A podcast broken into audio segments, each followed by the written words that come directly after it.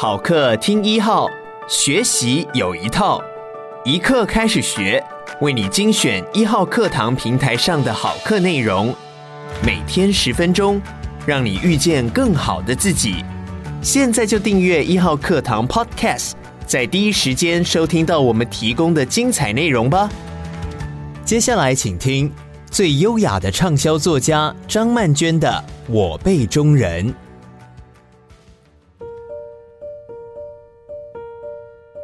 作为一个小说作者，我曾经构思过一篇幻想小说，在某个似曾相识的城市里，中年人全体消失了，那会怎么样呢？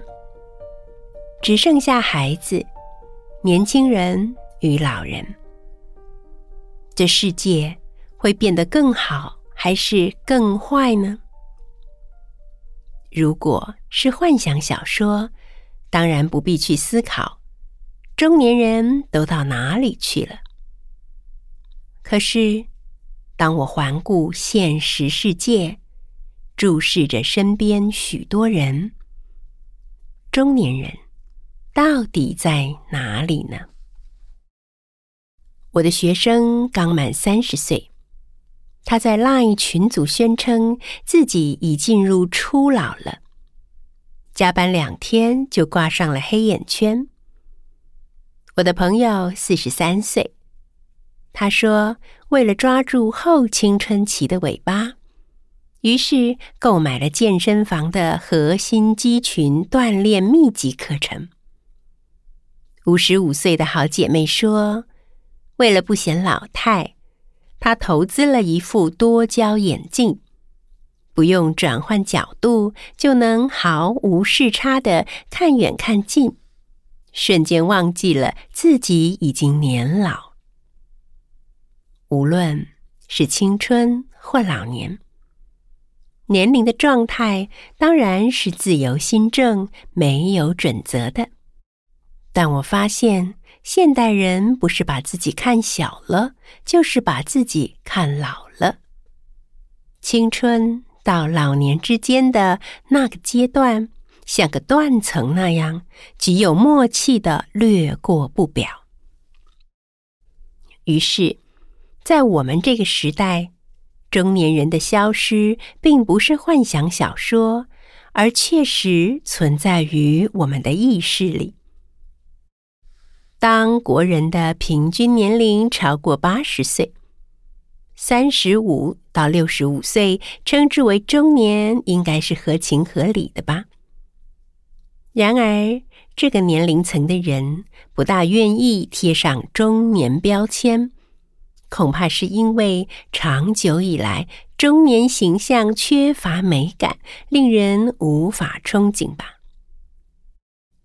若干年前，曾经和朋友去日本旅行，清早起床，到吉祥寺一带晨跑，看见一个穿西装的男人以倒栽葱的姿势醉倒在路边的花丛间。我和朋友对看一眼，说了句“中年危机”，便继续轻快地往前跑。前些年去威尼斯的圣马可广场。正午时分，一个孤独的男人吸引了我的注意。他拉松领带，身边放着公事包，眼神放空，不知道已经坐了多久。烟灰缸里都是烟屁股，鸽子在他身边咕咕咕叫着。我的脑中浮起了“中年失业”四个字。这几年经历了朋友的病与死，往往都来得那样急促、惊惧和哀伤汹汹来袭，混合而成一阵子低落的情绪。有时候又只因为一道雨后的彩虹，或是一首动听的乐曲，而感觉人生真美好。这就是哀乐中年了。中年危机，中年失业，哀乐中年，引发我们联想的中年词汇都有些欲振乏力，谁也不想对号入座吧？媒体拍到昔日的男性偶像，便奚落写道：“如今身材走样，不复当年，已经是一位中年大叔了。”至于女性偶像，只要有点年纪，妆容不够严整，便立刻被形容飘出大婶味。大叔、大婶，毫无疑问就是中年人，却在这个年代成了一种讥诮与讪笑。这些年来，因为出现了李宗盛这一类的大叔逆流而上，魅力有增无减。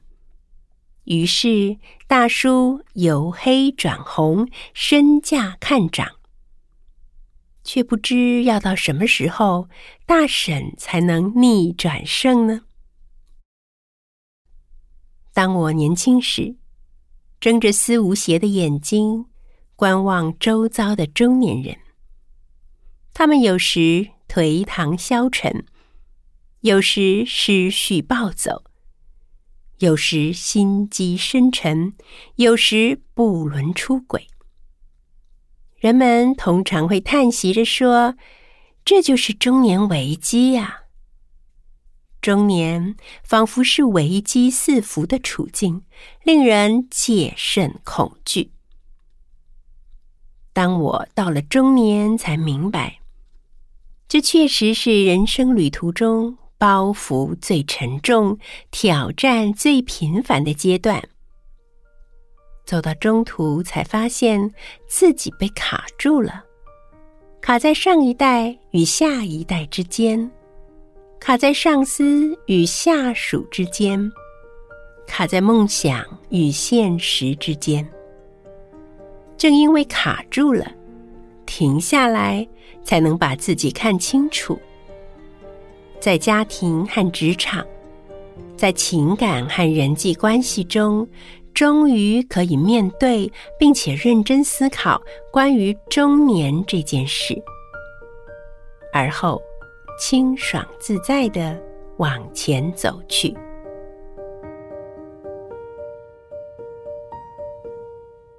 感谢你收听一课开始学，鼓励你现在就下载一号课堂 APP。购买张曼娟的《我辈中人》，收听完整课程吧。